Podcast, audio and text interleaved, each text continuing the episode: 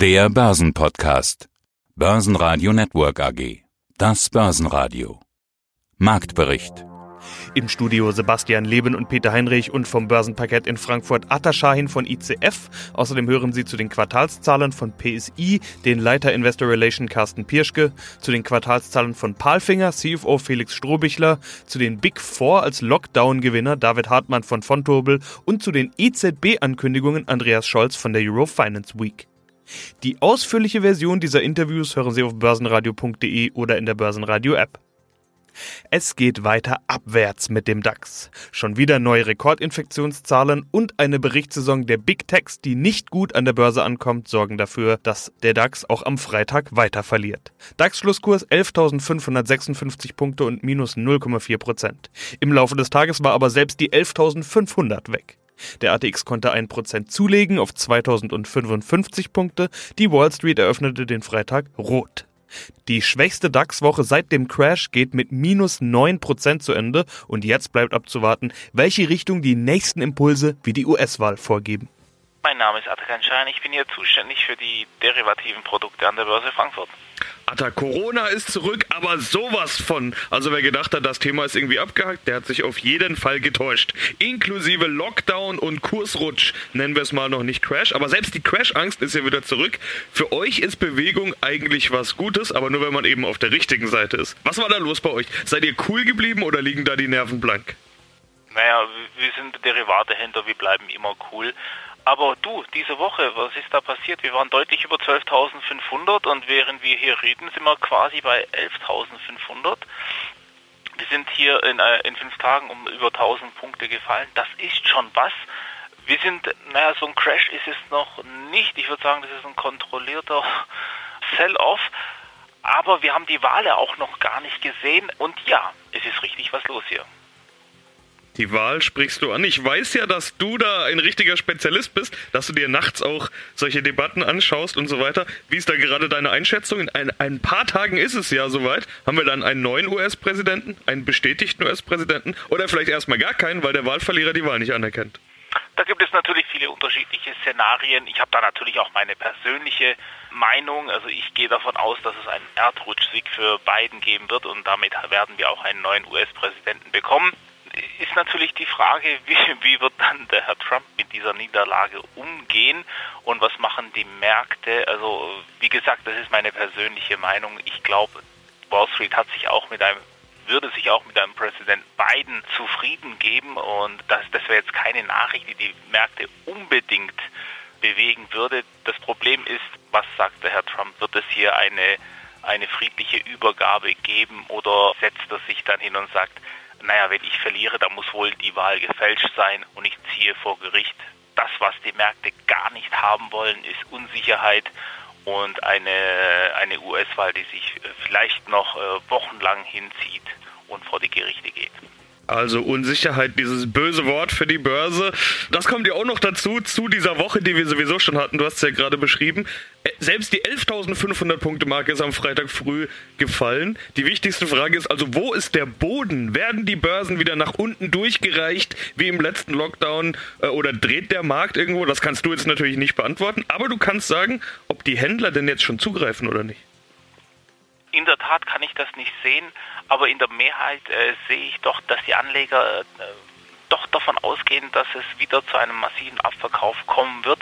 Wir haben jetzt gerade über die US-Wahl gesprochen, aber dazu kommt ja noch on top die Pandemie, die jetzt wirklich nicht so aussieht, als hätten wir da alles überstanden. Pünktlich zu den US-Wahlen kommen jetzt noch Höchstwerte in Europa an äh, Neuinfektionen und auch in den USA. So denkbar schlechtes Szenario für Märkte. Dafür hält sich der DAX eigentlich relativ, noch relativ gut.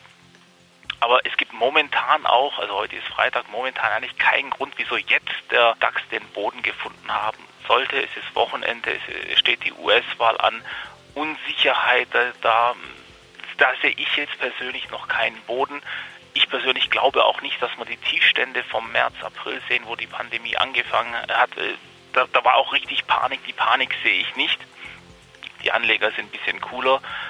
Aber es ist auch wirklich so, hier das Groß der Anleger, die, die wettet aber auch hier auf weiter fallende Märkte. Und ich denke, in den ersten Tagen nach der US-Wahl wissen wir mehr. Und dann gehe ich auch davon aus, dass sich das auch wirklich normalisieren könnte und hoffe das auch für die Märkte. Ja, mein Name ist Andreas Scholz von der DFV Eurofinance Group hier aus Frankfurt am Main. Wir richten vom 16. bis 20. November die 23. Eurofinance Week hier in Frankfurt aus. Und wie das Ganze funktionieren kann im Lockdown, darüber wollen wir gleich sprechen. Aber erstmal zum anderen großen Thema der Woche. Vor lauter Lockdown und vor lauter Corona-News vergessen wir ja fast, uns über die wichtigen Dinge zu unterhalten. Zum Beispiel die EZB-Sitzung. Gab es ja auch noch eine.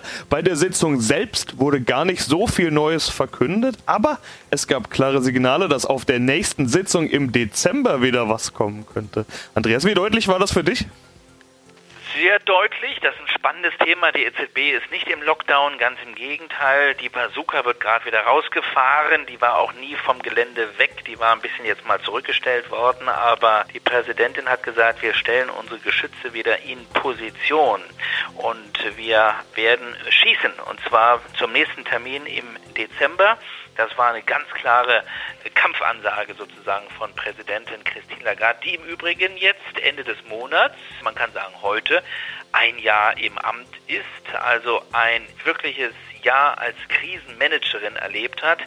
Dabei hat ihr sicherlich geholfen, dass sie eine erfahrene Politikerin ist, denn Geldpolitik ist mehr und mehr auch Politik, gerade in der Krise, aber mit so einem Jahr hat sie natürlich auch nicht gerechnet. Sie wollte eigentlich sich mit strategischen Themen beschäftigen, mit einer grüner werdenden Geldpolitik und jetzt sind wir wieder mittendrin in der absoluten Krisenbekämpfung. Ja, was ist denn zu erwarten von der EZB? Wahrscheinlich, so munkelt man sogar, ein noch niedrigerer Zins. Der Einlagesatz, der ist ja schon, Sebastian, im negativen Bereich, nämlich bei minus 0,5 Prozent und man geht jetzt von einer weiteren Zinssenkung aus. Das sind natürlich jetzt keine großen Schritte mehr, das sind mehr symbolische Aktionen, aber ein Minus von 0,6 Prozent könnte das werden. Also nochmal ein kleiner Schritt weiter in ein völlig unbekanntes Terrain, also in diesen negativen Bereich hinein. Aber die richtige Bazooka ist nicht mehr der Zins, sondern das sind die enormen Ankaufprogramme. Und die haben ja dann auch so tolle Namen wie PEP.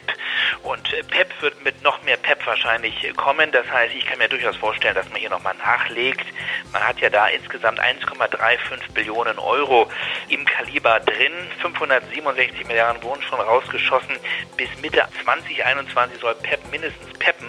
Und ich kann mir vorstellen, dass man das auf jeden Fall weiter verlängert und nach oben eröffnet und noch größer macht. Und dann gibt es nicht nur PEP, sondern es gibt noch ein zweites Programm, nämlich das APP-Programm der EZB.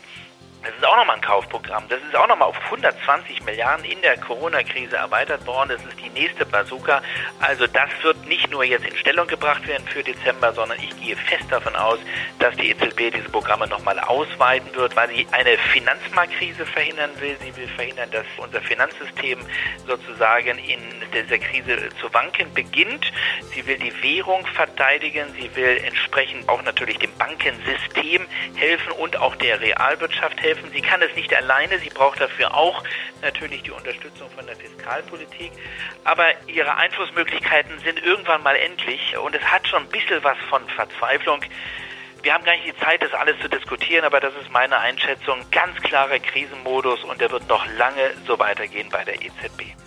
DAX-Gewinner war RWE mit plus 1,3% nach einer Analystenempfehlung, gefolgt von Continental mit plus 1,2%, die heute verkündeten, dass CEO Elmar Degenhardt Ende November überraschend zurücktreten wird. E.ON wird von RWE mitgezogen und steigt ebenfalls 1,2%. DAX-Verlierer war SAP mit minus 1,9%, die Deutsche Börse mit minus 2,3% und Schlusslicht Merck mit minus 4%. Ebenfalls ins Minus mussten die Big Tech-Aktien Apple, Facebook und Amazon trotz beeindruckender Quartalszahlen. Als einzige Big Four-Aktie konnte Alphabet nach den Zahlen zulegen. Schönen guten Tag, hallo. Äh, mein Name ist David Hartmann von Fontobel. Ich bin hier als Produktmanager eben zuständig für unsere Anlagepalette, sprich für unsere strukturierten Produkte. Und wir sprechen natürlich auch über den zweiten Lockdown. Der steht vor der Türe. Ab Montag ist Deutschland wieder dicht. Man darf fast nichts mehr außer arbeiten, es sei denn, man ist Gastronom, Fitnesstrainer oder Tätowierer. Dann gibt's auch vorerst Berufsverbot. So ähnlich sieht's in ganz Europa aus. Im Prinzip in großen Teilen der Welt. Auch wenn der amtierende US-Präsident heute gesagt hat, nie wieder Lockdown. Noch darf man. Ja, vor allen Dingen eins darf man und soll man sogar konsumieren. Am liebsten ohne Kontakt und mit minimaler Infektionsgefahr. Und das geht am besten online. Damit sind wir bei den großen Gewinnern des ersten Lockdowns. Wir sprechen über die Fang-Aktien, Herr Hartmann. Was spricht dafür, dass der zweite Lockdown die gleichen Gewinner hervorbringt? Ja, Sie haben es ja selbst schon gesagt. Also im ersten Lockdown waren natürlich die ganz großen Tech-Werte waren eine der wenigen Gewinner oder Profiteure des aktuellen Lockdowns. Und das ist eben auch ganz selbsterklärend oder logisch. Und es ist so, wenn man die Dienstleistungen dieser Unternehmen eben nutzen möchte, das ist dann völlig unabhängig von sozialen Kontakten. Das heißt, wenn ich bei Amazon zum Beispiel mir etwas bestellen möchte, dann ist das vielleicht im Lockdown noch wesentlich einfacher und sicherer und viele Kunden, die dann zum Beispiel den Gang ins Kaufhaus scheuen, die wechseln dann vielleicht auf so eine Plattform und ähnlich sieht es dann auch bei den anderen Unternehmen aus. Die sind quasi von den Einschränkungen, die es durch den Lockdown gibt, eben überhaupt gar nicht betroffen, während eben andere Branchen derzeit unter dem aktuellen oder dem bevorstehenden Lockdown eben stöhnen, schauen diese Unternehmen wahrscheinlich eher jubelnd einem solchen Lockdown entgegen sieht man ja auch an den Zahlen, die Zahlen der großen Gewinner, Amazon, Apple, Facebook und Alphabet, also sozusagen dieser Big Four, wie man immer sagt, die sind ja alle in diesen Tagen auch erschienen und die Zahlen waren natürlich sehr gut, aber sie kamen nicht alle besonders gut an an der Börse. Wollen wir das mal ein bisschen relativieren und schauen uns das einfach mal an. Amazon, der augenscheinlichste Corona-Gewinner, Online-Shopping boomt und man shoppt natürlich in erster Linie beim Marktführer. Das hat Folgen. Gewinn in Q3 verdreifacht, Umsatz könnte in Q4 erstmals die 100 Milliarden Dollar Marke knacken. Verrückte Zahlen. Was gefällt den Anlegern daran denn nicht? Ja, ich glaube, ein großes in Anführungsstrichen äh, Problem ist, dass äh, mittlerweile aufgrund der zurückliegenden Quartale und äh, der damit verbundenen Umsatzsteigerung eben die Erwartungshaltungen an diese Unternehmen enorm sind und das betrifft vor allem auch Amazon, der unter diesen Big Tech Unternehmen wahrscheinlich am meisten äh, von der Corona-Krise profitiert hat.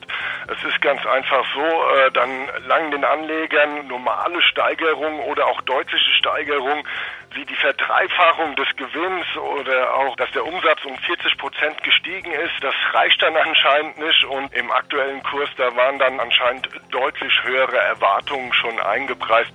Aber da muss man natürlich auch mal ganz ehrlich sein, das sind natürlich schon auch Luxusprobleme. Andere Branchen äh, oder andere Aktiengesellschaften, äh, die wünschten, sie könnten solche Zahlen vorlegen, wie es Amazon jetzt getan hat. Mein Name ist Carsten Pirschke, ich bin Leiter Investor Relations bei der PSI Software AG in Berlin. Ja, und PSI bietet Prozesssteuerungen und Überwachung von Netzinfrastruktur bei Energieversorgern zum Beispiel oder Verkehrsunternehmen und noch vieles mehr, da kommen wir später noch dazu. PSI ist ja selbst im Corona-Jahr 2020 mit den neuen Monatszahlen wieder knapp bei den Rekorden des Vorjahres. Heißt das, Sie haben keine Auswirkungen durch Corona? Ja, wir haben natürlich schon gewisse Auswirkungen, denn wir wollten ja eigentlich in diesem Jahr den Wachstumskurs der vergangenen Jahre fortsetzen. Jetzt sieht es so aus, als ob wir uns vom Auftragseingang und vom Umsatz her mehr oder weniger seitwärts bewegen. Also wir sind da tatsächlich sehr, sehr nah an den Vorjahreszahlen. Ergebnismäßig haben wir seit dem Lockdown im Frühjahr eine gewisse Belastung, die wir auch nicht äh, ganz aufgeholt haben. Also wir waren ja jetzt äh, ungefähr 15 Prozent vom EBIT her unter dem Vorjahr. Und wir hatten Schlimmeres befürchtet äh, bei unserer Guidance im März und sind jetzt eigentlich ganz guter Dinge, dass wir das meiste hinter uns haben. Und vor allem für 2021 sind wir sehr optimistisch, weil unsere Auftragsbücher doch sehr gut gefüllt sind. Ja, Ihr CEO sagte in dem Interview im Frühjahr, da kann ich mich daran erinnern, äh, dass ein Tag Lockdown Ihnen eine halbe Million kosten würde. Ich konnte die Zahl nicht ganz nachvollziehen. Stimmt diese Zahl noch und, und warum sind die Kosten so hoch, wenn man Mitarbeiter im Homeoffice schickt? Ja, ich glaube, er hat da nicht die direkten Kosten des Homeoffice gerechnet, sondern das war so eine Kombination aus Produktivitätseinbußen, die im Frühjahr tatsächlich erstmal da waren, weil die Mitarbeiter sich ja in der neuen Situation äh, orientieren mussten. Das hat den einen mehr, den anderen weniger getroffen. Aber denken Sie an den 30-jährigen Programmierer in einer Stadtwohnung hier in Berlin mit zwei kleinen Kindern im Hintergrund. Im Frühjahr waren ja dann noch die Schulen und Kindergarten geschlossen. Also da haben wir schon gemerkt, dass wir Produktivitätseinbußen hatten. Das zweite Thema war, dass auch die digitalen Prozesse mit den Kunden natürlich noch nicht eingeübt waren. Und dann gibt es noch einen dritten Effekt. Wir haben einen sehr stabiles Bestandskundengeschäft, was uns natürlich extrem hilft. Wir haben sehr langfristige Kundenbindungen, aber ohne Messen, ohne Reisen ist es natürlich nicht ganz so einfach, neue Kunden zu gewinnen. Und das heißt, das kann man auch in unserem Quartalsbericht sehen, dass die profitabelste Leistungsart, die wir haben, nämlich Lizenzen, unter der Krise leidet. Und alles zusammen hat dann zu diesen Belastungen geführt. Guten Tag, mein Name ist Felix Strohbichler, ich bin CFO der Palfinger AG. Palfinger, der Kranehersteller. Mitte September gab es ja schon eine Meldung zu den Q3-Erwartungen. Im letzten Interview am 30. Juli hatten wir uns über die Palfinger Corona-Gleichung unterhalten. Weniger abgearbeitet, weniger reingekommen. Zum Glück aber sahen Sie damals eine Erholung. Wie groß war denn die Erholung jetzt im Sommer? Also wir haben glücklicherweise im Sommer ein Marktumfeld erlebt in allen unseren Kernregionen, insbesondere in Europa, aber auch äh, in den USA, sowie eigentlich in allen sonstigen Weltregionen auch, dass sich die Zuversicht der Kunden deutlich gebessert hat, dass wir zwar nicht auf dem Niveau des Jahres 2019 zurück sind, aber ganz klar eine Bereitschaft der Kunden sehen, wieder Bestellungen zu platzieren. Die Kunden glauben an die Zukunft, glauben an ein Ende von Corona und das hat sich im Q3 sehr positiv auf den Auftragseingang ausgewirkt. Schauen wir in die Zahlen. Konzernumsatz 1,1 Milliarden, 15 Prozent unter dem Vorjahr. Neun Monate Konzernergebnis 31,8 nach 63,6 Millionen, also der Hälfte. Warum Gewinn halbiert? Ja, das ist eine, eine Logik natürlich, dass mit äh, dem Rückgang des Umsatzes das Ergebnis überproportional sinkt, wobei wir diesen Ergebnisrückgang durch eine massive Kostenoptimierung, die sich entsprechend auch positiv jetzt ausgewirkt hat im dritten Quartal, zu einem guten Teil auch kompensieren konnten. Äh, um vielleicht das dritte Quartal hier etwas hervorzuheben, wir hatten hier im dritten Quartal ein EBIT von 31,8 Millionen, das entspricht einer EBIT-Marge von 8,5 Prozent. Das ist de facto gar nicht so weit weg von dem uns selbst gesteckten Ziel von 10 Prozent. Das heißt, das dritte Quartal ist eigentlich den Umständen entsprechend ausgezeichnet gelaufen. Wir haben auch ein sehr, sehr gutes Orderbook und waren deswegen auch in der Lage, hier eine sehr klare Guidance für das vierte Quartal zu geben. Das Orderbook reicht mittlerweile deutlich bis ins nächste Jahr hinein. Das heißt, derzeit eine sehr, sehr gute Situation aus Sicht von Balfinger. Naturgemäß die Risiken, die vor uns liegen, sind schwer abschätzbar und was das nächste Jahr bringt, da haben wir wie alle anderen auch natürlich unsere Zweifel, ob das jetzt so weitergehen kann. Börsenradio Network AG Marktbericht